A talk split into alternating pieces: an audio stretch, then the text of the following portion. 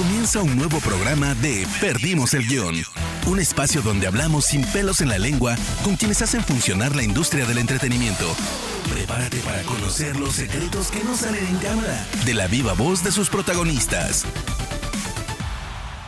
Bienvenidos, bienvenidas a este nuevo episodio de Perdimos el Guión en esta nueva temporada que no solo estamos en video, también en podcast como siempre, así que gracias por acompañarnos y hoy tengo un invitado muy especial por varios, varios motivos que ya, ya mismo le voy a dar la bienvenida a mi queridísimo Javier Ibarreche, querido, ¿cómo estás? ¿Qué tal, Randa? ¿Todo muy bien? ¿Y tú? Muy bien, muy bien. Qué, qué, bueno verte, aunque nos vemos semana a semana ahora. Semana a semana y siempre virtual, pero siempre es un deleite platicar contigo un ratito. Tal cual, tal cual. Mira qué loco que nos vemos un par de veces para hacer un trabajo aparte del que hacemos semana a semana eh, y nunca todavía nos cruzamos en una función de prensa que sé que vos vas. Bueno, yo sé bastante ahora que no voy, pero eh, pensamos retomarlas en breve. Pero nada, ya, ya va a dar el tiempo para juntarnos ahí, tomarnos una cervecita y hablar más sí. tranquilos, amigo. Eh, pero bueno, como ya sabes, este programa, perdí el guion. Eh, es un programa para hablar de, en sí de la industria, pero desde tu costado, desde tu perspectiva. Eh, así que lo primero que le quiero contar un poco a la gente es, eh, nosotros, en particular con Javier, nos conocimos ya hace casi un año, ya hace casi un año. Casi un año, sí. Por email, email barra teléfono, donde sí. en ese momento yo te llamaba para invitarte a grabar un demo, un demo para una temporada nueva de un eh, podcast de, para Netflix llamado Nada que Ver, donde yo tengo por suerte hoy el gusto y el placer de, de, producir. Y justo en ese momento no podías, tenías una cosa de trabajo, se te complicaba, teníamos que grabar casi al día siguiente, era bastante complejo. Pero por diversos motivos, después tuvimos una segunda chance, Javi, y pudiste. ¿Te pusiste a pensar en algún momento qué tanto hubiera cambiado o no tu vida si eso no se hubiera logrado? La verdad, creo que mucho, y sí le he dado muchas vueltas porque justo la primera vez que me contactaste, me acuerdo que eh, me llegó, creo que me llegó un correo de este tuyo y sí. aparte me habían mandado por ahí un mensaje por Instagram, creo. Y era este, oye, queremos grabar este demo para nada que ver, tendrías que verte estas tres películas para mañana y mañana grabamos el demo para lanzarlo.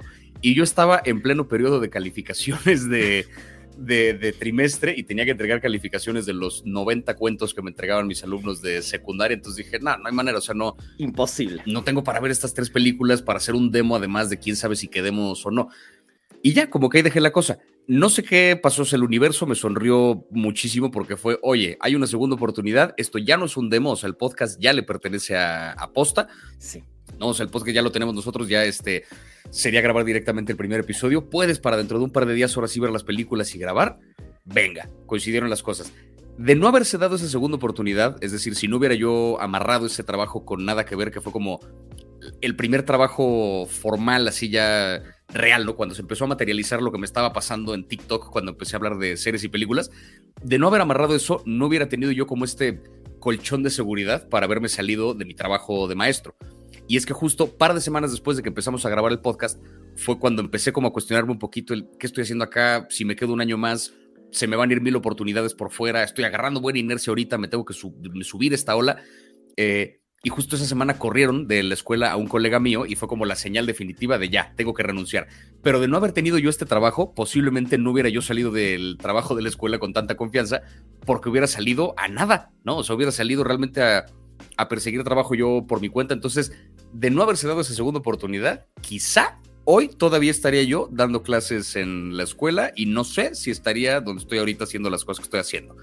Increíble. Posiblemente no, porque no hubiera tenido que rechazar un montón de cosas porque tenía clase, ¿sabes? O sea, sí, y porque tenías que vivir.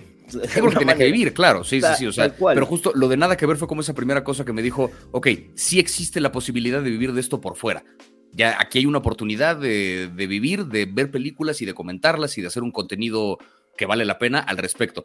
Esa fue la primera que me llegó. De no haber tenido esa, no hubiera brincado. Afortunadamente, además de, de nada que ver, me llegaron un montón de oportunidades más en esos siguientes meses y obviamente con el pánico que me dio el haber renunciado y estar viviendo de freelance por primera vez, le dije que sí a todo. Claro. Después pagué las consecuencias porque no tenía ni tiempo para respirar. Pero, pero sí, o sea, como que esa fue la primera. Nada que ver, fue el primerito, primerito, sí. Muy bien. Y eso justo te iba a decir, porque el trabajo de freelance, primero no es para todo el mundo. Eh, puede ser muy agobiante, de hecho, porque no, ah, eh, no paras nunca. Lo acabas de decir, ¿no? En un momento me, llené, me llené de cosas. Eh, y antes de pasar a otros temas, puntual en eso, ¿cómo te empezaste, como digamos, y esto también me gusta de, que la gente, los chicos, chicas que te van a escuchar ahora, te van a ver, lo tomen como un consejo. ¿Cuál es el mejor consejo ahora que viviste ese paso de el miedo a no poder pagar la renta, eh, a no poder ir a abrirte solo, porque obviamente todavía no tenías un, trabajo fijo de esto que, empezó a hacer nada que ver, después cayeron otras cosas, pero esa abrumación o eso, eso que te empezó a caer, caer, caer, ¿cómo lo empezaste a manejar y cuál es tu consejo para este esta vida freelance del que quiere vivir básicamente de hablar de cine, de series, de hacer contenidos y vivir del mundo del entretenimiento. Pues no sabré qué decirle a quien ya directamente trabaja como freelance, o sea, quien empieza directamente moviéndose así, porque yo toda la vida estuve acostumbrado a estar en algo.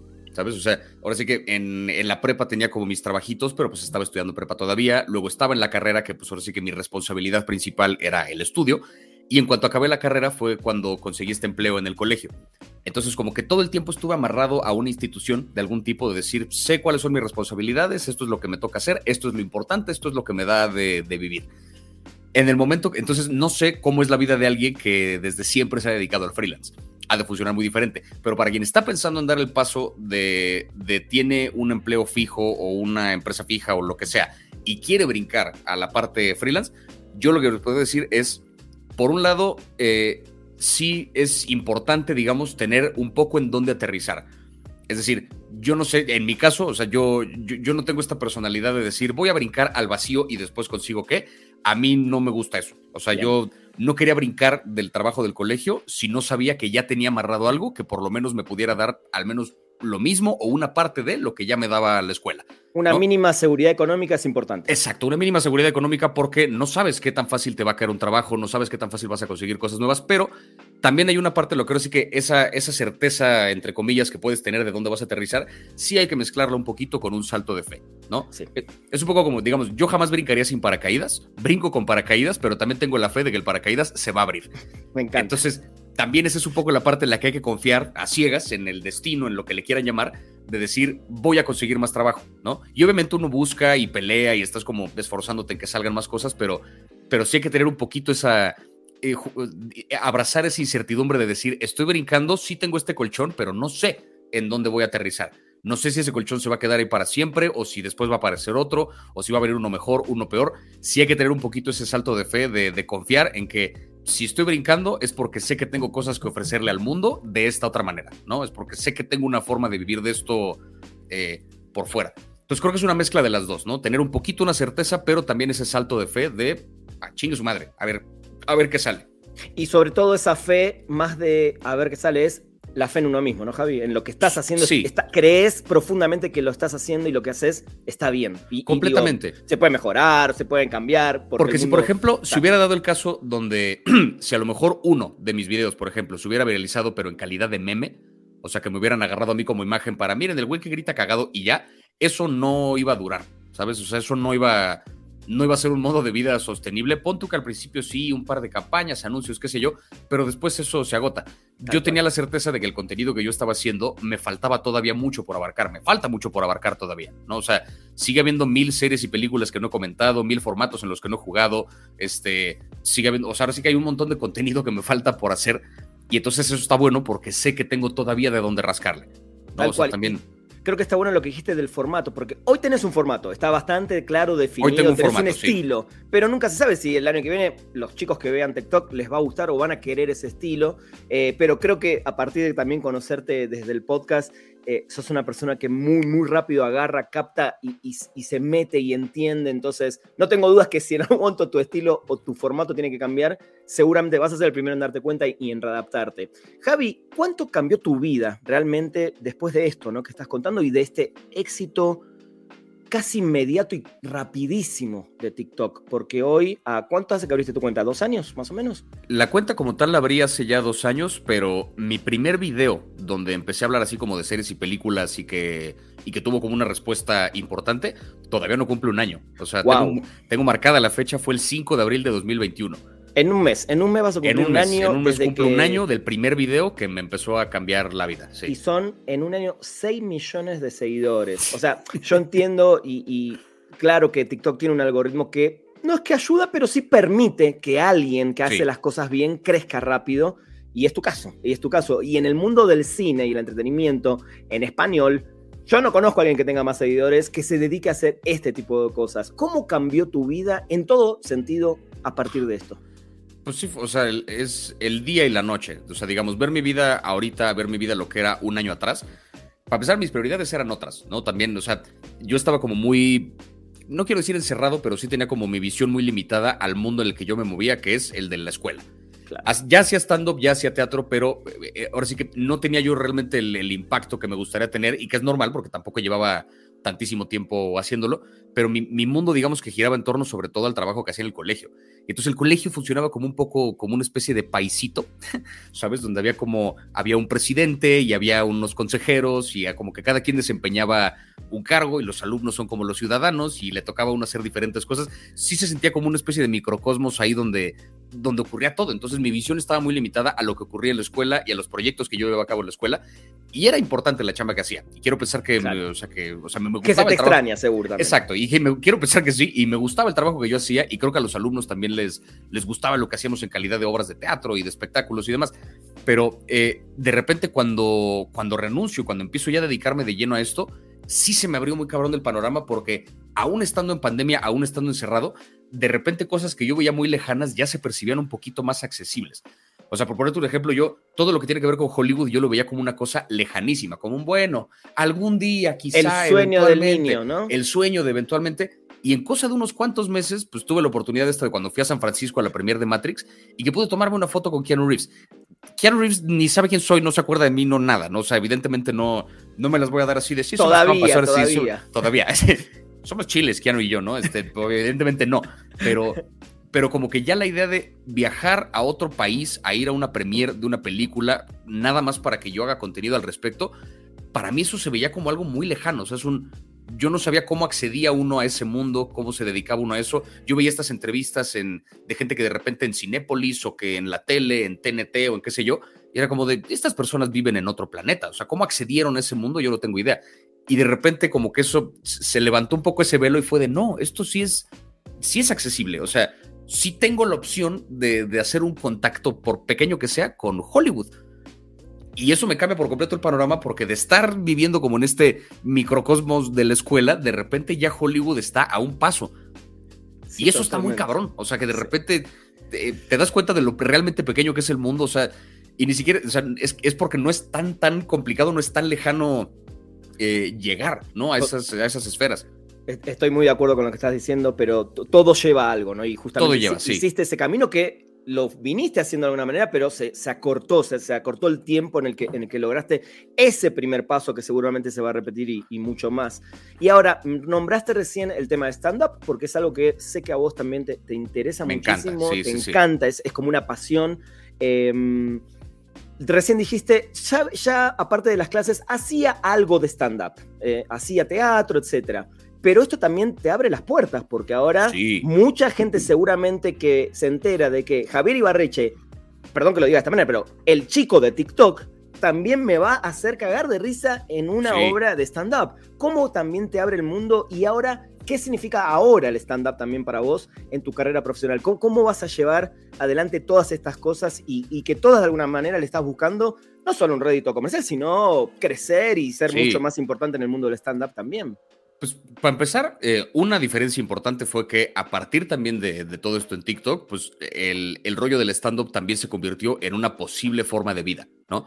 Porque de nuevo, cuando yo estaba en la escuela, sí de repente ganaba de los shows de stand-up que daba, llegué a vender un par de shows privados, me invitaban colegas comediantes a que les abriera sus shows privados y de repente de la taquilla de un show salía más o menos como para, como para las cuentas, pero no era ni de cerca mi principal modo de vida, ¿no? O sea, no era como un ingreso importante el que yo estuviera teniendo en aquel momento. Ahora, como ya teniendo un, o sea, ya teniendo un show completo y venderlo y que sea un teatro lleno, el que pagó un boleto para ir a verme y demás, tomando en cuenta también que el stand-up se produce con relativamente poco dinero, porque pues no hay una escenografía, no hay que repartir todo entre 15 actores, eh, como que ya se convirtió de repente en una posibilidad económica importante. Eso por un lado. Y por el otro lado, creo que la parte de, formación de comediante que tengo creo que me ha ayudado mucho en el contenido que hago porque no solamente es voy a hablarte de la historia, voy a hablarte de esto, también voy a tratar de meterle chistes. Y creo que también tiene un poco esta parte de me vale verga lo que estoy diciendo, o sea, no, no, no voy a tener miedo de, de repente burlarme de una película y de llamar la atención al sinsentido, aunque reciba comentarios negativos o lo que sea, pero me gusta meterme con, con, chistes y de repente si que alguien me comenta, me spoileaste, y le contesto, deja de llorar. O sea, sí, sí. Igual, a ver, voy a aclarar que aclaras siempre en tus videos. Siempre digo cuando va a haber spoilers, entonces por lo mismo cuando se quejan le digo, deja de llorar. Exacto. Porque que creo que es una cosa que luego otros, otros creadores de contenido del medio del cine ahora sí que no tienen esa parte de comediante, entonces a lo mejor se restringen un poquito en ese tipo de... Yo no, yo estoy acostumbrado a que un público borracho que interrumpe, yo los callo y si les digo textual, cállense a la verga. Entonces, que de repente los comentarios son como el equivalente a un heckler en un show de stand-up, pues ahora sí que está un poco ese paralelo, ¿no? Entonces, por un lado, creo que la comedia me ayuda en el contenido que hago a distinguirlo de otro tipo de contenidos que hay de series y películas. Pero por otro lado, la parte de storytelling que hay dentro del contenido que hago me ayuda muchísimo también en el stand-up porque me he dado cuenta que los chistes que más me gusta contar y últimamente los que mejor me han funcionado tienen que ver con cuando cuento una historia.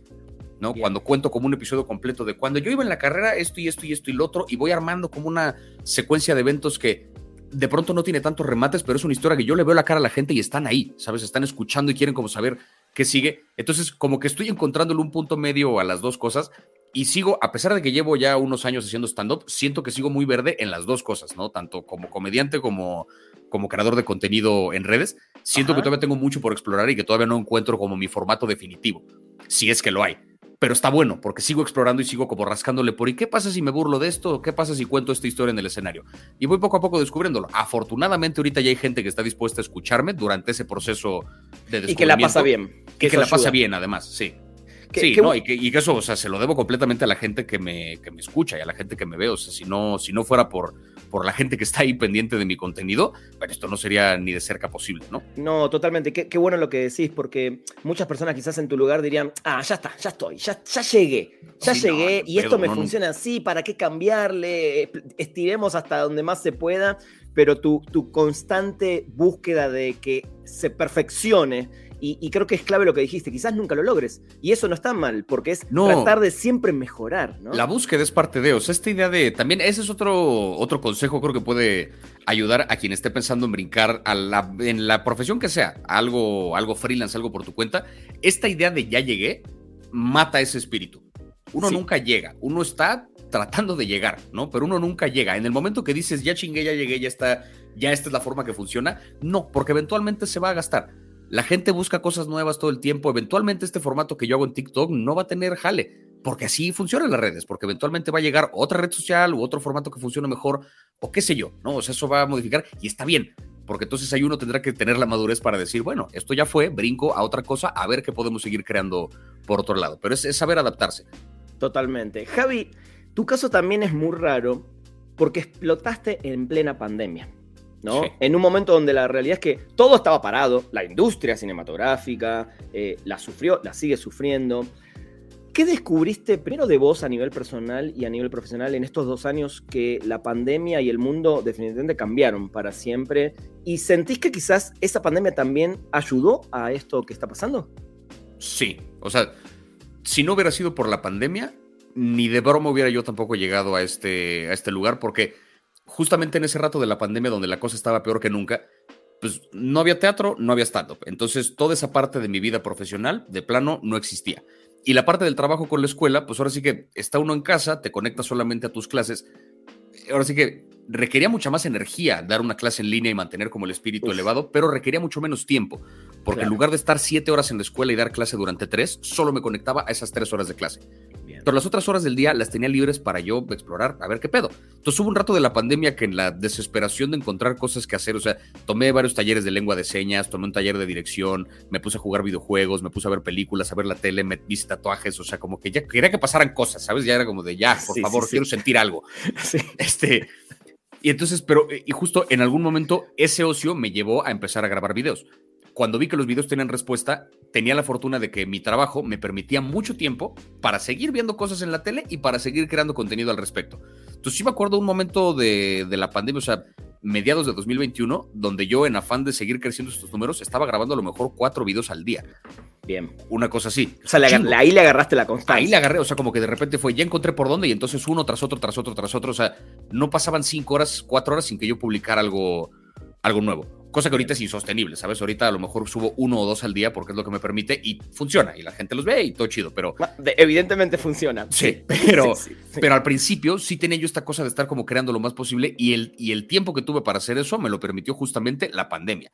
Esa fue una. Y la otra, que también, y esto lo, lo platiqué un poquito en la, en la la charla TED que, di este, hace unos meses. Que la gente la puede buscar en YouTube, ¿no? la puede buscar en YouTube. Si buscan Javier Ibarreche TEDx, ahí les aparece luego, luego el video. Y la neta, creo que hay cosas que les pueden servir para ahora sí que dentro de esta búsqueda de cómo me adapto a este pedo de la pandemia, lo decía un poco ahí que es en la desesperación de que las historias del mundo se frenaron, pues estábamos buscando historias nuevas. Yo tenía la ventaja de que tenía en mi cabeza un catálogo inmenso de series y de películas, de historias que recordaba con mucha precisión, que empecé a reseñar y a recomendar. Entonces, la gente, he leído muchos comentarios y no sabes del gusto que me da de gente que redescubrí mi amor por las películas por ti. Que dices, no jodas, güey. O sea, eso siento que ya le aporté un poquito al cine. ¿sabes? a la idea de, había alguien que ya había abandonado la idea de ver películas como una tradición y de repente ya está viendo a lo mejor una película a la semana, alguna de las que recomiendo. El cine ya ganó en ese momento, ¿sabes? Independientemente de si mi reseña es acertada o no, independientemente de si gustó la película o no, el cine ya ganó porque se está viendo. Muy bien. Y eso fue, puta, o sea, ese... No, claro. Sí, sobre todo en un periodo donde ya nadie iba al cine, a las salas, ¿no? Sí, sí, creo que, no hay mejores comentarios. Creo que valen mucho más esos comentarios cuando te dicen, gracias a vos volví a, ¿no? O, volví a encontrarme, o reencontré, o descubrí. Creo que eso, es, ese es el gran objetivo de, Invaluable, de los, creadores de contenido. Javi, eh, tenés otro proyecto eh, muy interesante, muy divertido. A ver, quizás te agarro en curva con esta pregunta, pero tu velocidad mental sé que la va a sacar adelante. Se llama Te lo comparo. Yo te lo comparo, sí, yo, sí, Yo te lo comparo. Eh, donde eh, esta, esta, idea de comparar eh, una película con otra, nada que ver una con la otra. De repente, esta semana, bueno, la semana pasada hiciste un video de, este, ¿cómo es la del emperador? Deathpool contra las locuras del emperador. Contra las locuras del emperador. Ahora, de, primero, primero, ¿de dónde sale esta idea? ¿Es algo que lo venías pensando? ¿Es algo que un día dijiste, ah, esto me suena a tal cosa y se te ocurrió? ¿O cómo fue? Yo tenía desde ya mucho tiempo, sí tenía ganas de hacer contenido que tuviera que ver con series y películas. Probé, ahora sí que en Instagram yo hacía como reseñas en mis historias así de, que si de los Oscars, este, toda la última temporada de Game of Thrones, así, semana tras semana, los lunes, yo me sentaba en mi baño a grabar desde el baño.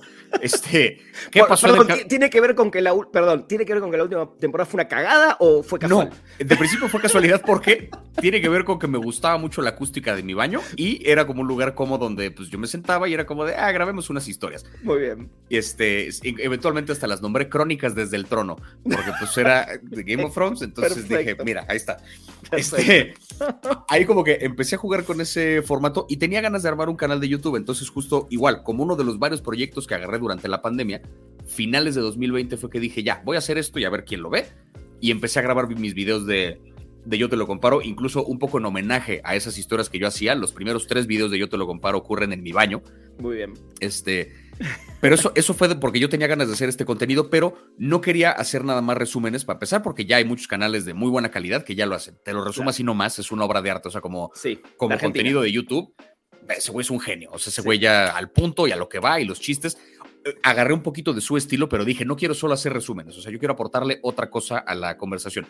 Y uno de mis canales favoritos de, de YouTube, que este lo he citado varias veces en mis videos y en TikTok, es uno que se llama Lessons from the Screenplay que es un canal este, de un, estadounidense que hace justamente análisis de cosas desde el guion. Por ahí ha hecho un par de análisis de videojuegos de pronto, pero sobre todo son series y películas. Y tenía por ahí un video que me acuerdo que me voló la cabeza, que comparaba él, eh, había dos, uno que comparaba eh, la película de Logan con la de Niños del Hombre, de Cuarón, Buenísimas. Ambas. Como que ambas cuentan la misma historia. Y entonces, como, o sea, y está muy cabrón porque te lo va poniendo punto por punto. El hombre amargado que ya perdió fe en la humanidad, que de repente le cae una misión por beneficio económico de llevar a una niña especial que representa el futuro de la humanidad al otro extremo del país para. Lo mismo. Punto por punto. Yo dije, órale, o sea, está muy cabrón. Y así aún, ¿qué nos quiere decir esta historia acerca de cómo funciona un personaje? Bien. Gran video. O sea, si tienen chance de verdad, busquen Lessons from the Screenplay, dense ese. Y tenía otro donde comparaba Whiplash con Black Swan. Bueno, sí, claramente. Donde también decía que Esta es la exigencia artística, ¿no? Sí, sí. sí, Exacto, sí, sí. el artista que empieza a perder la cordura en afán de conseguir esta perfección y cómo las historias son esencialmente la misma, salvo una diferencia que es en qué momento recibe el protagonista la advertencia de cómo va a acabar su vida si sigue por ese camino. Ahora, nombraste dos comparaciones de cosas lógicas. Más o menos, ajá. Eh, Sí, pero que van por lo mismo. Acá, la locura del emperador y Deadpool, por ejemplo. Esa fue la cuestión. Entonces, inspirándome un poquito en estos contenidos de te lo resumo así nomás, y este contenido que le metían como chistes y le mete como memes este, de video, si lo quieres ver así, y también inspirándome un poco en Lessons from the Screenplay, que es voy a agarrar la comparación entre dos cosas y tomarla como pretexto para hacer una especie de ensayo y de decir más acerca de, o sea, de qué nos quieren decir estos contenidos. Mezclé un poco esos conceptos y dije, voy a empezar a explorarle. Entonces, mi primer video fue Game of Thrones contra Avatar, la leyenda de Aang. ¿Por qué el final de una funciona y el de la otra no? Y les encontré un chingo de paralelos de Azula es como Daenerys Targaryen y este Jamie Lannister es como este Zuko y bla bla bla bla bla. Bien. Y, y ese video le fue muy chido. Después me fui como por una línea más tradicional que era como Seinfeld contra Friends, Claro. intensamente contra Soul. Y esos videos, curiosamente, no les iba tan bien. Y fue donde un compa me dijo, güey, lo que a mí me gusta en tu canal es cuando te vas a la mierda, güey. Cuando de repente Exacto. comparas esto con esto otro que ni al caso. Entonces ahí me obligué a hacer este ejercicio de, ok, dos cosas que parece que no vienen al caso y yo me voy a obligar a encontrarles dos puntos en común. Y el que me explotó así cabrón, o sea, que fue el que al que, al que mejor le ha ido hasta ahora en números, Peaky Blinders contra Malcolm el de en medio. Ese a la gente Lo le mamó. máximo, lo máximo. Y es que cuando encontré las conexiones entre cómo las dinámicas de ambas familias son la misma, la gente sí estaba de, no mames, son la misma serie. Y ahora, espérense, o sea, dicen cosas diferentes, pero, pero me gusta ese ejercicio de encontrarle. Entonces creo que mezclo un poco esta parte de comedia con el storytelling, con el ensayo y el análisis. Ahora sí que encontré un formato que dije, ese es mi proyecto mío, mío, así que yo quiero y que ese sí no, Está no, buenísimo. no pretendo vendérselo a absolutamente nadie ni meterle patrocinios porque ese es mi proyecto de cariño, ¿no? Así ese es mío. Está muy bien. Ahora, y ahora viene esta pregunta a ver si, si, si quizás ya te la hicieron, no lo sé. Si tuvieras que hacer un te lo comparo tuyo con otro comediante o personaje de la historia del cine, así que digas como la locura del emperador y, y Deadpool o como justamente Peaky Blinders y Malcolm en el medio, ¿con quién te compararías por algunos puntos en común? Híjole, ¿con quién me compararía yo? Ay, este. mm, Sin pena acá, ¿eh? Acá. Sí, sí, sí, directo, sí, sí, ¿eh? estoy tratando de. Ay, sí, Jesucristo te decía, no, este. ¿Por qué no? ¿Por qué no? Bueno, desde el, el supuesto aspecto físico, seguramente mucha gente te va a haber dicho una Desde el supuesto aspecto, sí, más de una vez me han dicho como el, el Jesus Sí. de las películas y no sé qué, este. Exacto. Fíjate, no, no lo sé. O sea, creo que eh, tendría que encontrar a alguien que, que le rasca. Fíjate que me gustaría, o sea, y esto a lo mejor es una cosa que yo más bien a la que aspiro, pero me gustaría encontrar algún tipo de conexión con Seinfeld. Bien. Bueno, estandaperos está, ¿no? Estando pero se está, y me gusta este rollo de vamos a ponerle mucha atención y hacer una disección así minuciosa de un contenido que francamente no importa. O sea, es como esta cosa que de verdad no, no tiene trascendencia en la sociedad, no importa si se hace o no. Me gusta clavarme muy cabrón en esto de Deadpool y las locuras del emperador. ¿Por qué nos dicen de la cuarta pared qué tal? Es como de, güey, son dos películas que están cagadas de ver, ¿sabes? O sea, tampoco le rasques tanto, pero me encanta clavarme en esos temas y tomarme con seriedad algo que no es serio. Y por el contrario, me gusta tomarme muy a la ligera cosas que sí son serias. Creo que en eso, o sea, tengo un poquito de común con el, el mood, al menos, de la serie Seinfeld, ¿no? Entonces eso, Muy bien. A por ver, ahí, por ahí iría. Seinfeld llegó a la televisión. Digo, vos estás en lo que para hoy, para mí es la televisión, que es YouTube, básicamente. Sí. Esa, estás en, en Netflix. O sea, hay, hay muchas comparaciones si nos ponemos eh, ahí quisquillosos, ¿eh? Así que que no, que no te dé pena para nada. Y bueno, mi tatuaje que tengo de- del Coffee Table Book que me hice como homenaje a, a Seinfeld. Yo a esa serie la defiendo, el que me diga, Sí, no es tan lo- buena lo aquí, nos damos un tiro ahorita. así. Lo sé, lo sé perfectamente, amigo, lo sé. Eh, por otro lado, estás haciendo ahora 6 grados también. Otro proyecto para Sí. Netflix muy, muy interesante, muy bueno, donde sé que también estás ahí haciendo los guiones. Eh, y acá sé que puede ser inclusive más difícil de que la te, te pregunté recién, pero quizás con una rapidez eh, me la saques. Si tuvieras que hacer un 6 grado de tu vida con películas y series, ¿cómo lo armarías? Te conecten, seis películas o series que te conecten, que conecten con Javier Ibarreche. Curiosamente, en un, este, en un episodio de 6 grados sí lo, me- lo, lo metí. Pero nadie lo sabe. De- no, sí, o sea, como que lo, Ah, lo dije, lo, lo dije ese como un guiño, pero no, no lo rasqué tanto porque me tomaría mucho más tiempo explicar la relación completa, pero hay un episodio de 6 grados donde que hablamos de Cobra Kai, me parece. Bien. Y este, y hago como un recorrido por este Cobra Kai, este, que tiene, sale el disfraz de esqueleto, que sale en Dark y que sale en no me acuerdo qué película, donde sale tal actriz, que sale en Community, donde sale no sé quién, y así me fui como yendo de una a la otra, y eventualmente llegué a Control Z en una de esas, ¿no? bueno, Este, contaste que con Z tenés gente en común, ¿no? y justamente el creador de uno de los creadores de Control Z, que es Carlos Quintanilla, él fue mi maestro de teatro y después fue director de la escuela en la que yo daba clases cuando yo daba clases.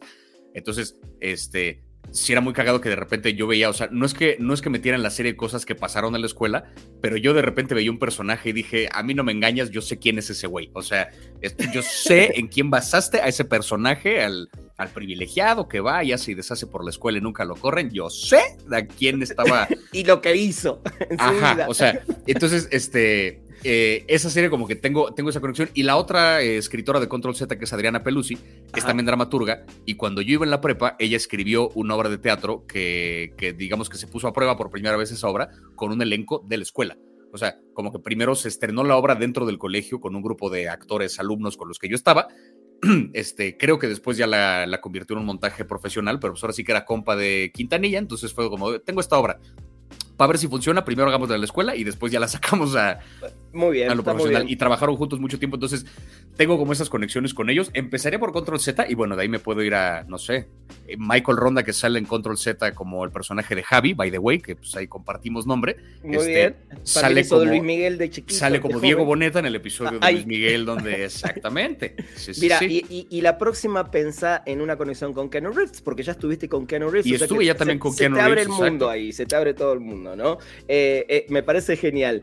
Nombraste recién amigos o compañeros tuyos que actuaron en esta. Vos no estuviste en esta obra de teatro, actuaste. Sí, No. en esa Sí. obra también estuve yo, este, esto fue cuando yo tenía 17 años, la más bonita se llamaba la obra. Javi, este- ¿tenés el sueño de actuar en una película o en una serie de televisión y es algo que vas a buscar en algún momento? Sí, sí, sí es algo que quiero, que quiero perseguir. En algún momento también estando en la carrera de teatro, eh, pues está esta cosa obviamente de, te dicen, como actor de teatro, o sea, sí, vive el teatro y todo, pero es un medio económicamente muy cruel, al menos aquí en México. Es muy difícil realmente vivir solamente de, de hacer teatro. Entre el teatro institucional que tiene como un montón de trabas, el teatro independiente que es muy difícil sacarlo a la luz y que, y que venda, es raro que una obra independiente de repente tenga esta explosión y la gente vaya a verla mucho y no deja de ser una cosa efímera, ¿sabes? Que tú haces 500 funciones, pero a los dos años la gente a lo mejor ya se olvidó. No es como una película que quede el registro de, de eso. Entonces siempre te dicen en la carrera que hay, hay clases incluso de, de hacer casting este, para cámara, ¿no? Para comerciales, para lo que sea, porque muchos actores de teatro, ahora sí que se dedican al teatro profesionalmente, pero pues para pagar las cuentas también es un hagamos castings para comerciales y quedamos Claro. en campañas y qué sé yo Claro. yo traté de buscarle por ahí, hice un par de castings, pero pues nunca quedaba realmente en cosas porque tenía como un perfil ahí particular que no, no les funcionaba. Este, y ahora que estoy haciendo esta cosa en redes, ya por los puros números, pues ya me buscan luego para campañas, pero quieren que lo haga desde yo, ¿no? Entonces, Claro. sí tengo ganas de entrarle al mundo del cine y de la, y de la televisión, pero ahora sí que quisiera aprovechar pues esta como explosión, digamos, mediática que estoy teniendo todavía para entrar un poco por la puerta grande, ¿sabes? Para Muy no ir escalando desde el voy a hacer castings para comerciales, a ver si eventualmente me dan un papel chiquito en una película, ¿qué tal? Admiro muchísimo a los actores que se avientan ese camino porque es una madriza y cuando eventualmente lo logran, se les ven las tablas. Tal cual. Yo Tal quisiera, a mí me gustaría ahora sí que llegar desde otro lugar, ¿sabes? Me gustaría escribir una película, me gustaría escribir una serie, Muy bien. cosa que ya estoy empezando a entrarle también ese rollo. Ahorita ya digo, no, no puedo revelar mucho todavía, pero ya estamos como trabajando con la agencia en la que estoy, escribiendo unas cosillas que nos va a meter un poco a ese medio. Muy bien, me encanta eso. eh. Y Tengo, tengo ganas primicia, también- tengo primicia, tengo primicia acá. Exacto. Bueno, muy bien, muy bien. Y tengo ganas de entrar también a actuar definitivamente. Entonces ahora sí que, si, si es un sueño, o sea, verme en una película, bueno, Hablando de eso entonces, cuando ves una película o una serie, eh, cada uno tiene o ve diferentes cosas. En mi caso yo le presto, más allá de todo, le presto mucha atención a la música porque es un poco también a lo que me dedico. Pero en tu caso que sos stand-upero, sos actor, ¿qué, qué, qué mirás? ¿Qué mirás realmente de una actuación? ¿Qué, qué, qué es lo que, y inclusive, qué es lo que le recomendás a la gente que, que mire en una actuación? Yo me fijo, bueno, en la, en la actuación em, es, es, difícil precisar qué es lo que te hace distinguir un actor que lo hace y un actor que no, pero a mí me gusta cuando veo a los actores jugando que es la cosa que yo siempre, en la actuación del teatro por lo menos es lo que yo siempre más celebro, que es cuando se ve un actor que se está divirtiendo con ese personaje, independientemente de que sea una comedia o no lo que estoy viendo. Un actor que está jugando activamente con lo que hace. Claro ejemplo de esto creo yo, el Joker de Heath. Ese güey se ve que cuando está frente a la cámara está jugando con ese personaje, se está divirtiendo, o sea, improvisa, mete cosas, pero en general se ve un güey que no se ve un actor que haya ensayado cada como micromovimiento y cada gesto y cada cosa del personaje como con precisión. Se ve más bien un güey que entendió al personaje y se dejó ir. ¿Sabes? Y fue, voy a jugar a tal y tal.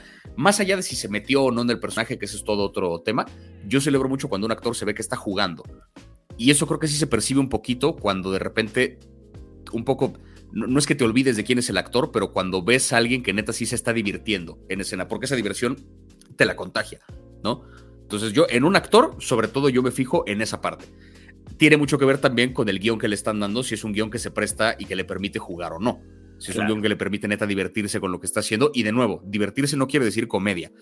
Sí, sí, sí. No, y menos hablando del Joker en Y este menos hablando del Joker. Uno se puede divertir mucho haciendo un personaje completamente psicótico y este, tenebroso. Se puede uno divertir, ¿no? Pero tiene que ver con ese, con ese juego. Y en una historia, pues en la película, perdón, me fijo sobre todo en, en la forma en la que se construye la historia. Noto sobre todo cuando se ve que un guionista como que le dio miedito llevar a sus últimas consecuencias algo y es como de, bueno, ya me dio miedo que le pase algo a mi personaje. Ah, mátalo. O sea, vamos a ver que le pasen cosas. Eso, eso yo en una serie lo celebro, en una película lo celebro como nada. Me gusta cuando las cosas son que siga, que siga, que siga. Ahora que decís estas dos respuestas, mm, se me ocurre esta pregunta. ¿Cuál es esa última actuación o ese último personaje que, te volvió loco? ¿Y cuál es ese último guion, eh, más allá de si la película lo logra o no, que dijiste, acá está ese guion que yo siempre busco o que me voló la cabeza eh, en una película o en una serie? Recién, recién pienso en dos, porque, o sea, las tengo como, una la tengo muy presente, que pues es Batman. La, última, de Batman. porque creo que el guion es un guion que se prestaba para mucho juego y de nuevo, un juego desde un lugar bien diferente a lo que acostumbramos ver en una película, pero creo que el acertijo que hace Paul Dano, Dios mío, o sea, ese güey está jugando, ¿sabes? Ese güey se entregó a la cosa de... Y ni siquiera tiene que ser muy estridente ni muy llamativo para que se vea que está jugando. Se ve es un cabrón que de verdad se compró mucho esta cosa de soy el psicópata, soy el, tal. Que bueno, o sea, está jugando muchísimo. Y ese mismo actor recién lo vi en otra película que también se me fue a la cabeza, que fue la de Prisoners, que ya tiene más tiempo, pero apenas la vi hace unas semanas. Ajá. Este, que es la de las primeras de Denise este, Villeneuve. Ajá, sí, sí, sí. Que esa película es una brutalidad, es una historia dolorosísima, pero también hay tanto Hugh Jackman como Jake Gyllenhaal, como Paul Dano, como todos los que salen, están de verdad jugando con, con los personajes dentro de una situación horrible pero se ve como esta cosa de que se, prestaron, o sea, se están divirtiendo dentro obviamente de un tono muy particular que establece el director. Bien. ¿no? O sea, pero creo que es, no, no, pierden esa noción de vamos a ver qué, qué, más detalles le puedo meter al personaje, qué, qué cosillas puedo hacer como para que sea un personaje memorable y de cada personaje de esa película te acuerdas. O sea, Hugh Jackman está, no dejas de ver a Hugh Jackman, pero aún así está irreconocible. ¿Sabes? No es Logan, no es The Greatest Showman, es otro güey. Y qué difícil, porque acaba de decir sus personajes icónicos que uno, difícil uno para, para mí ya Wolverine toda la vida, digamos. Claro, pero no, ese güey es un actor de otro calibre, o sea, sí está. Eh, está buenísimo, es como no te quedas con lo. Ah, sí, fueron, cumplieron su contrato, actuaron, hicieron sus cosas bien y no, sino que dan, entregan algo más, ¿no? Que se ve. En la de Spider-Man, por ejemplo, la de No Way Home, ahora que salió, gran contraste entre lo que hace Willem Dafoe y lo que hace Jamie Foxx. Jamie Foxx fue a cobrar un cheque. o sea, fue, le pagaron y pues tú eres Electro, entonces pues haz de Electro. Ok, y solo fue y dijo sus líneas y ya está. Willem Dafoe, ah, o sea, ese güey sí llegó a decir, ah, morros, ¿creen que esto es actuar?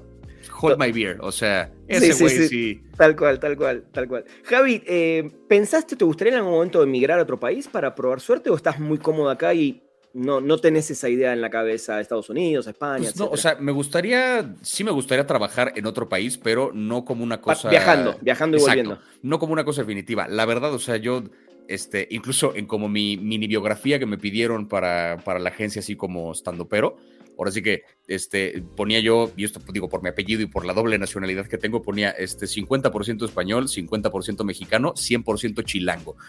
Yo sí, antes que otra cosa, me identifico como alguien de la CDMX, ni siquiera como mexicano ni como nada.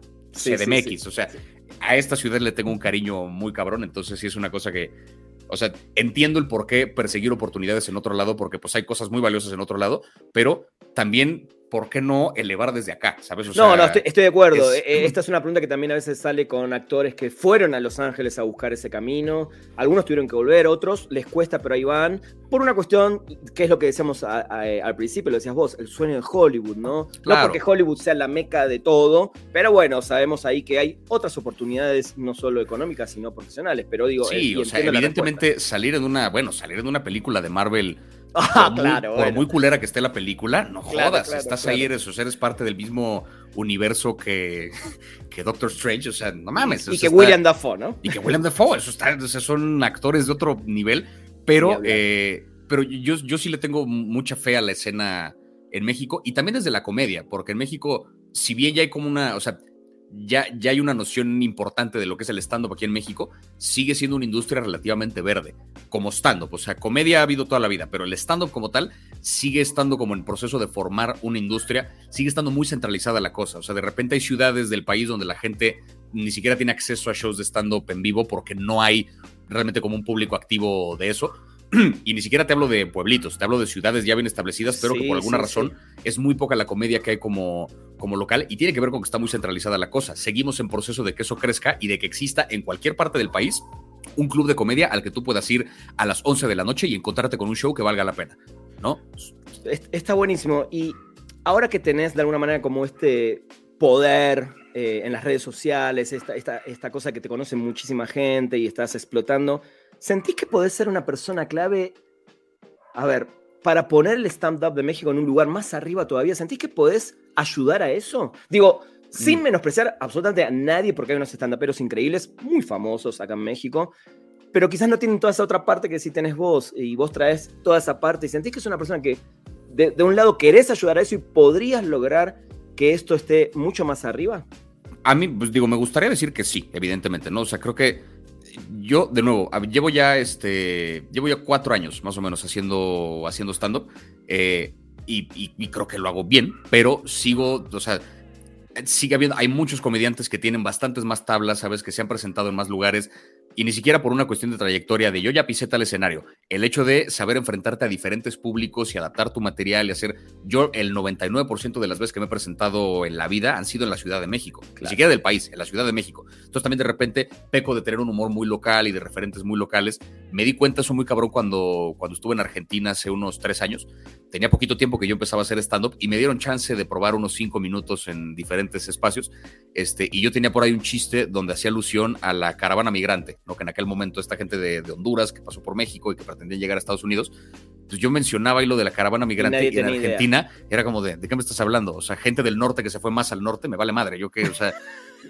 Encima ya en, vivimos en, el, culo del mundo. Para ellos era como una cosa de nada, que eso no era un referente como tan, claro, claro. tan actual. Esa fue como una pequeña lección de... Entonces hay comediantes que tienen como mayor trayectoria en eso. Lo que yo quiero pensar que le puedo aportar en ese sentido a la escena es esta parte del del storytelling, que ya hay varios comediantes que también lo están explorando desde un lugar bien interesante. Como es la cosa con la que más me he clavado toda la vida y es de algún modo lo que estudié y de algún modo lo que, lo que ejerzo ahorita, ¿no? Las cosas que analizo, quiero pensar que puedo llevar el stand-up a ese otro nivel. A decir, no solamente es la premisa remate, no solamente es el chiste que estás acostumbrado a ver en un especial de comedia como los hay en, eh, en México, sino que también puede haber una propuesta diferente es que tú ves en Estados Unidos y la gama de comediantes que hay, hay gente que son especialistas en one-liners, hay gente que son especialistas en humor negro, gente que es especialista en contar historias, gente que es especialista en el clown. Ahora sí que tienen tantos años de esa industria tan bien establecida que en cualquier parte de ese país te puedes encontrar un club de comedia donde va a haber comediantes de todo tipo haciendo experimentos rarísimos con el género, ¿no? Aquí en México todavía no. Yo quiero pensar que puedo ser como uno de esos eslabones que le aportan un, ahora sí que una extensión hacia otra posible cadena de, de comedia. Y de nuevo, esto es un quiero pensar, porque ni sé si, o sea, no tengo idea, ¿no? O sea, es, pero, lo, tenés, pero, lo tenés ahí. Pero me gustaría aportar desde ahí, sí. Sí, está, está, buenísimo. Javi, antes de pasar a las preguntas rápidas, eh, ¿disfrutás o consumís otros contenidos que no sean películas, series, podcasts, algunas cosas en YouTube, que no tengan nada que ver con películas y series?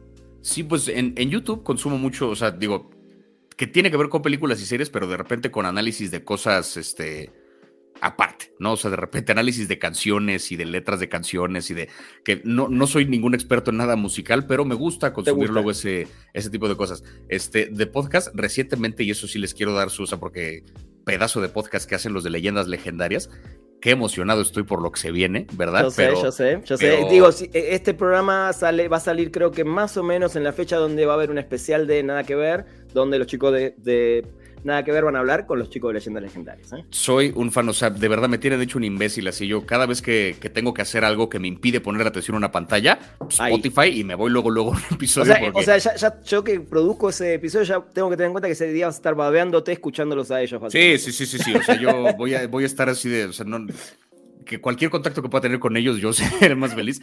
Me gusta mucho el contenido porque de nuevo tiene que ver con contar historias, ¿no? Y entonces cuentan casos de asesinos y de cuestiones así como paranormales y de, o sea, me, fascina el, contenido que hacen.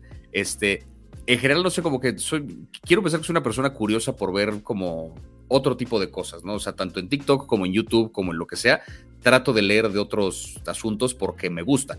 Y eso creo que también le aporta como una visión diferente porque si solo consumiera yo series y películas, pues hablo solamente desde las series y las películas, ¿no? Claro. Me gusta mucho consumir comedia, consumo teatro, ahora sí que este...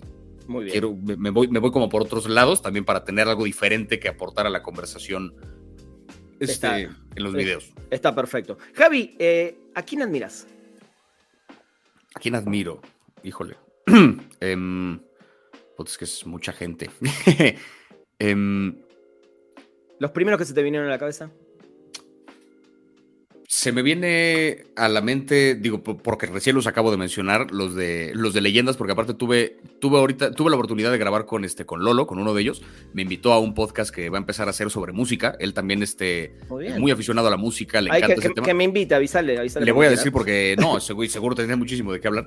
Y me invitó a hacer un capítulo de la música en el cine y platicamos un poquito y resulta que la historia de leyendas es como es un poquito parecida, digamos, a lo que me tocó vivir a mí, que fue gente que ya se dedicaba a hacer comedia y que de repente crearon un contenido que tenía cosas de comedia, pero que no era propiamente stand-up, y que fue el contenido que los vuelve famosos, ¿no? Y que la gente de pronto espera que toda su vida gire en torno a eso y es como de, no, o sea, también hablamos de estos otros temas, también nos gusta la comedia, pero era muy interesante ver que tuvieron como una trayectoria similar y fue un podcast que igual, sobre todo durante pandemia, fue que reventó y que se volvió lo que es ahorita y que pues, es uno de los podcasts más escuchados en, todos lados. Entonces, y me gusta que es, ahora sí que he tenido la oportunidad de platicar con Lolo y con Badía y los dos son personas que por mucho que les llegó este nivel de fama y que su podcast es uno de los más escuchados, se ve que es gente como muy aterrizada y saben de qué va el pedo. O sea, no son personas mamonas, no son personas que es como de, ah, sí, porque yo hago el podcast más verga que no.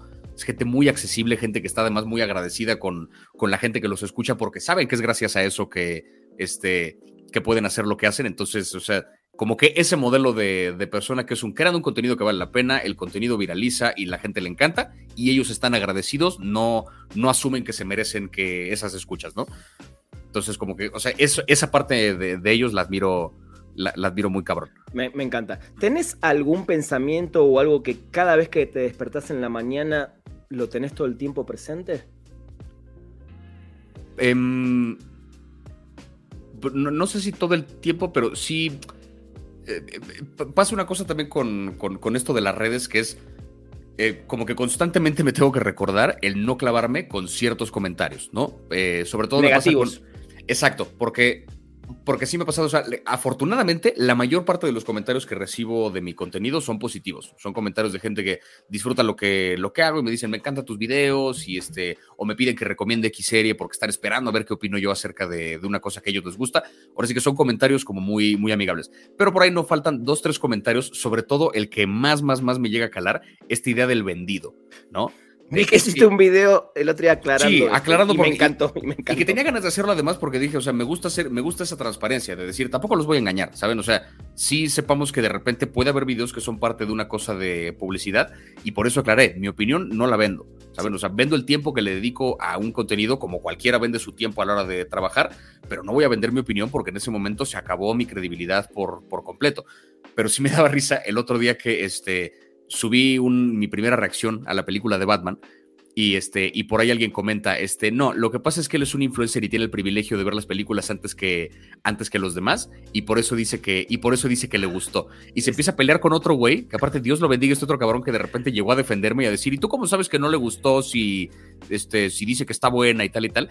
No es mamada, de repente había una conversación, me la aventé completa, eran como 60 comentarios. Entre todos que se metieron. Dos, no, entre dos personas solamente. Un güey que estaba diciendo que ya me vendí y un güey que llegó a defenderme.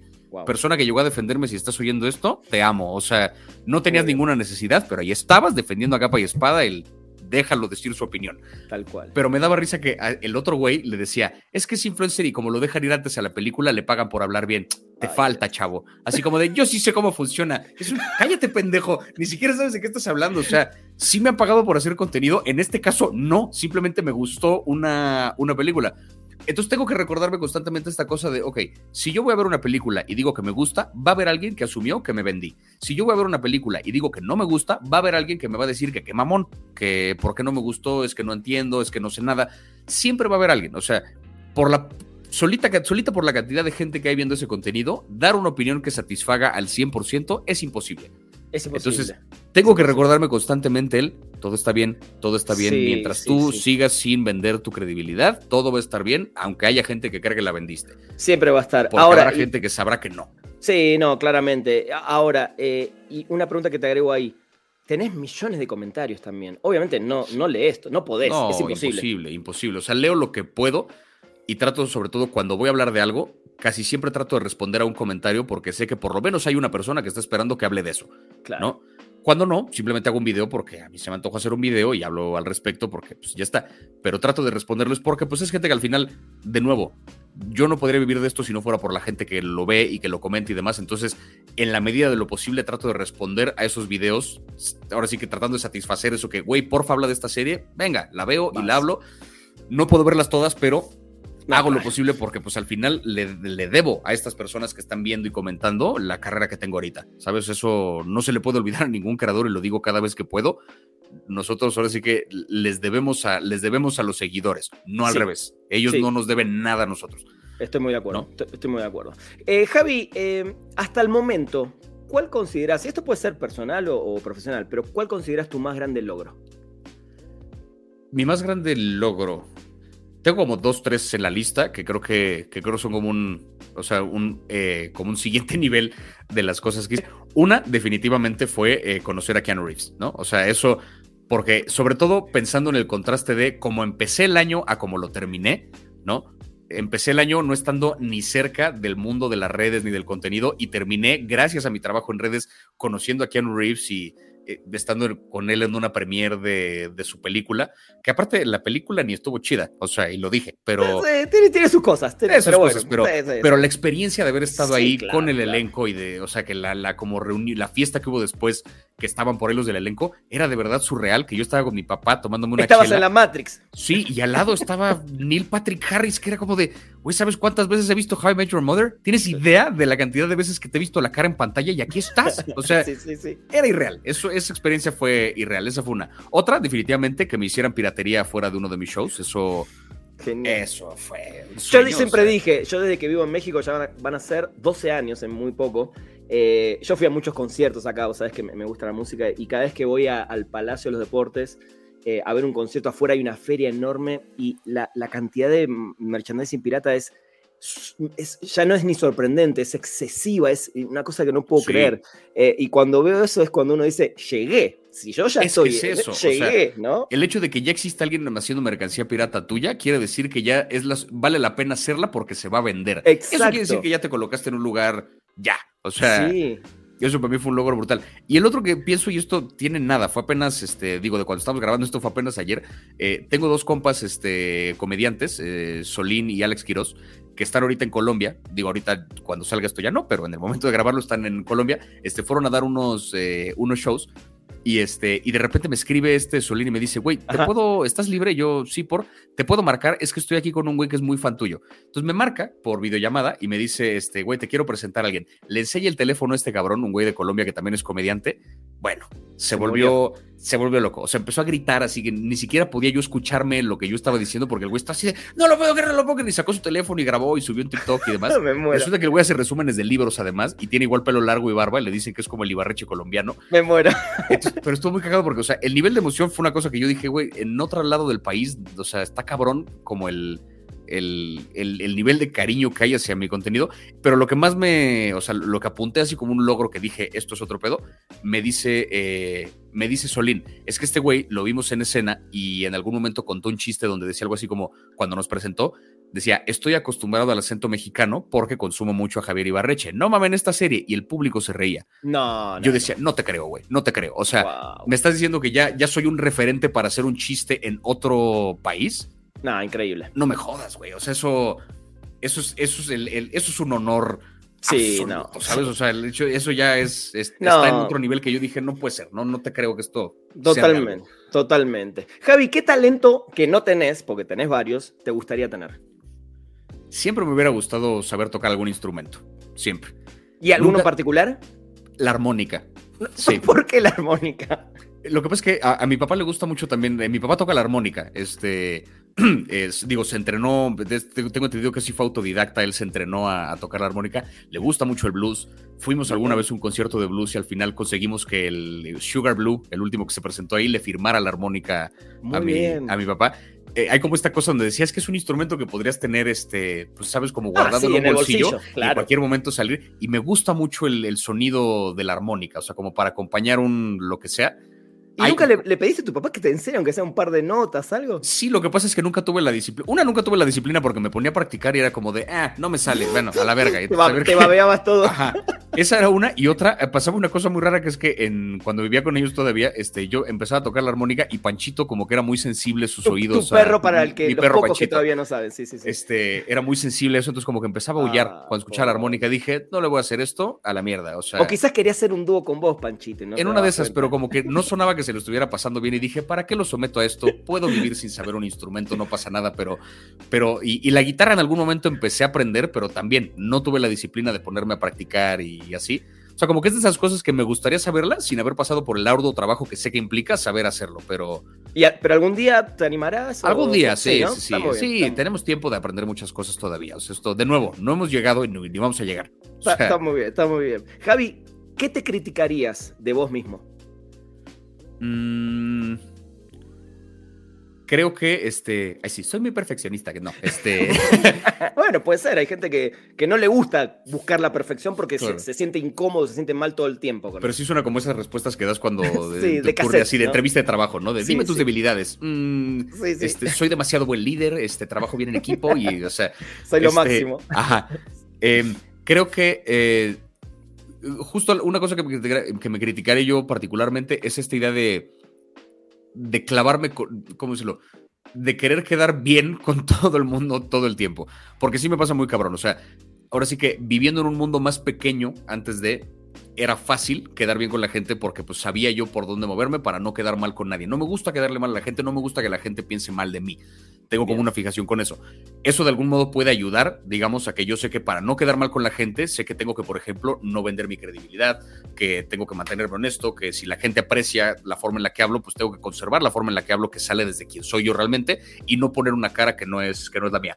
Pero por otro lado, tengo también como esta cosa de clavarme con que si a alguien no le gusta o alguien este, eh, se toma mal algo que, que, yo dije, sí me preocupa un poco, como que me aflige y tengo como esta cosa de, güey, no importa, o sea, siempre alguien se va a sentir mal con algo que dices. Curiosamente no me pasa eso en escena, o sea, cuando digo un chiste que sé que va a ofender a alguien, ahí sí me da igual, pero porque sé el, pero porque sé el contexto en el que está. Exacto. Pero cuando se trata de algo como por fuera de, o sea, como que no me gusta quedarle mal a la gente y es algo que también tiene uno que aprender a que a veces uno va a quedar mal, o sea, tienes que... El tema son las formas, ¿no? El tema son las formas, claro, pero es mantenerte fiel a que si tú sabes que vas por un camino y que tienes un propósito, pues séle fiel a eso y ya está, ¿no? Sí. Entonces, sí, e, esa es una cosa que sí, aprender a, que no importa si alguien, está bien caerle mal a alguien, está bien Sí, sí, estoy, 100% de acuerdo y, siempre algo que yo critiqué mucho acá en México es que la gente no sabe decir que no. Yo prefiero siempre un no antes que me falles, justamente, ¿no? Claro. Eh, y creo que tiene mucho que ver con esto. Javi, para, para ir cerrando, esta pregunta se la suelo hacer primero a gente que hace muchas cosas y en todas las hace bien o, en la mayoría de las cosas les va bien. Eh, y con la gente que tengo más confianza, porque quizás alguien me puede mirar como, no me hagas esta pregunta. no te asustes. Eh, por ejemplo, Rafa Sarmiento, es una persona que quiero muchísimo, tengo una muy buena relación. Él es músico de toda la vida, él siempre tocó música, le encanta, ama la música, pero también el rumbo profesional lo fue llevando para el lado de la televisión, eh, la presentación de los Oscars, un mundo muy, muy, muy cool también, ¿no? Y a él le pregunté si, hubiera que, eh, si tuviera que elegir o qué, qué camino, si los dos profesionalmente le hubieran dado eh, un sostén económico, ¿cuál hubiera elegido? ¿no? Y me, se cagó risa y me dijo, no me mates con esa pregunta, pero bueno, terminó decidiendo. Si en tu vida tuvieras que elegir, y, y en los dos tenemos la futurología de saber que te va a ir bien, ¿elegirías ser un estandapero y actor ¿O elegirías seguir siendo esta figura que crea contenidos para redes sociales, para Netflix, para cualquier mm, cadena o servicio de, entretenimiento? Mm, mm. sí está complicado. Este... Lo, sé, no significa que digas, ah, sí, sí, voy a seguir este camino, ¿no? Pero... claro, no, este, no, evidentemente, o sea, no es como que aquí se firmó algo que ya... Javier dijo que se va a retirar de... No, este... Los medios levantando la noticia. Sí, sí, sí. Es cierto que va a dejar de ser TikToks que no. Este, yo creo que, la verdad, eh, creo que pensando sobre todo en la sostenibilidad, digamos, del formato, yo creo que me inclinaría más por la parte de ser eh, actor y comediante. Bien. Porque creo que, eh, de nuevo, o sea, el, formato, para empezar, solito el formato de TikTok, quién sabe cuánto vaya a durar y llega un punto que también tengo muchas ganas, o sea, disfruto mucho el contenido que hago, pero al final de cuentas estoy hablando del trabajo de alguien más, ¿sabes? Ya sé que hable bien o mal y me gusta mucho lo que hago y disfruto mucho los videos y bueno, o sea, las cosas que me han pasado es gracias a, eso y no pretendo dejar de hacerlo nunca, pero también tengo muchas ganas de crear yo lo mío, ¿sabes? Entonces, bajo esta disyuntiva de qué te gustaría, seguir hablando por siempre del trabajo de alguien más o tener la posibilidad de crear tu propio trabajo, preferiría irme por esta vertiente por esa razón en particular, ¿no? Porque podría seguir creando y escribiendo chistes y sacando personajes y haciendo cosas que a final de cuentas estoy yo haciendo algo que va a haber un pendejo de greñas que me va a criticar a mí desde otro lado, pero bueno, ese ya será en ese universo hay un Ibarreche alterno que me encanta. Que ya estará hablando no mal lo había pensado nunca, no lo había pensado nunca de esa manera y me parece fascinante ese multiverso de que vos ya seas un actor súper reconocido que haga películas y otro Javier Ibarreche te esté criticando lo bueno Exacto, y lo malo, sí, ya, ya será rol de ese Ibarreche decir este decir que, soy un pendejo y qué sé yo, pero pero creo que me iría por ese lado, sobre todo por esa parte, por la idea de poder crear eh, contenido, que es, da miedo crear porque si dependes completamente de lo que sale de acá y de cómo lo va a recibir la gente como yo, cómo lo va a responder. Pero me gusta también esa parte, ¿no? De, de, decir esto lo hice yo. O cuando escribo un buen chiste y funciona en el escenario, o sea, no es un superpoder porque dices, esto lo escribí yo, lo ensayé yo, me lo hice para mí, lo dije, funcionó y le saqué risa a 100 personas. Bien. No, y hoy son 100, mañana son 1000, después van a ser 100 mil, Javi. Y bueno. Sin dudas. Eh, Javi, creo que podríamos estar hablando horas y horas. Pero eh, sí. Y, me encanta. Seguramente más adelante hablaremos de otras cosas, eh, más allá de los cafés y las comidas que haremos, etcétera. Déjame solamente decirte algo y decirte algo al público. Cuando, volviendo al principio de la charla y ya para cerrar, cuando a mí me dan el, papel de la gente que podría hacer el podcast y, hacemos estos llamados y demos, eh, yo solamente había visto algunos TikToks. Te seguía en TikTok por una cuestión de curiosidad de qué hace la gente en TikTok. Eh, y cuando veo tu nombre digo, mm, un TikToker, ¿no? Es ese pensamiento que uno tenía, por lo menos yo hace un año, ¿eh? Y desde el primer día que grabaste ese primer episodio con nosotros y obviamente a través del tiempo, wow, man, eh, tu capacidad, eh, tu, honestidad, que es lo que a veces te critican algunos o creen que, eh, y tu velocidad y tu humor, toda esa combinación hacen que hoy estés en donde estás y que claramente tenés un futuro impresionante. te admiro un montón, pero a mí me sorprendió mucho eso y a partir de vos aprendí a no tener una idea preconcebida o de un TikToker o de quien sea. Puse el caso de TikTok porque es, es tu caso, ¿no? Claramente no es el caso de todo el mundo. Evidentemente hay gente que solamente prende el TikTok un ratito y dice algo, ¿no? Pero te aplaudo, te admiro, te quiero un montón y, quería decirte esto y que el mundo sepa que que ahora que yo te conozca hace un año y que te considero un amigo, hay mucho más atrás de este TikToker. ¿eh? Hay una, cabeza impresionante, un corazón y una persona humana espectacular. Así que gracias, en serio. Amigo. Muchas, no, por Favor. No quería hacerte llorar, ¿eh? No, no, de verdad, pero de verdad, no sé, siempre es muy bonito recibir este tipo de comentarios porque es, son las cosas que te recuerdan el, ok, sí lo estoy haciendo bien. O sea, sí, vamos por un camino que tiene sentido. Definitivamente, definitivamente. Javi, te mando un abrazo grande. Eh, Igualmente, Rana, muchas gracias. Nos vemos pronto. ¿eh? Seguro que nos vemos diario, pero este.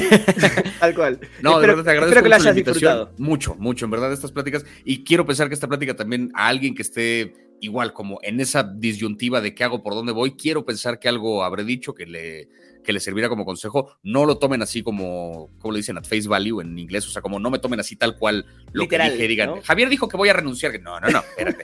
Pero sí, pero sí, sí piénsenlo y sobre todo creo que la lección más importante creo que es esta idea de olvídense del ya llegué. Piensen en, o sea, suena súper trillado, pero piensen en el por dónde voy. ¿no? O sea, por dónde me estoy moviendo. Sí tengan metas, pero tampoco se claven con ya llegué, ya me establecí. Sepan que es un cualquier cosa de la profesión que sea, es un proceso que va evolucionando. Disfruten el proceso, ¿no? Ahora sí que es lo más importante. Amigo, abrazo enorme. Te quiero mucho, eh, amigo. Muchas gracias, Yo también, muchas gracias. Gente, esto fue un nuevo super episodio de Perdimos el Guión. Nos vemos y nos escuchamos en el próximo episodio. Adiós. Llegamos al final de Perdimos el Guión.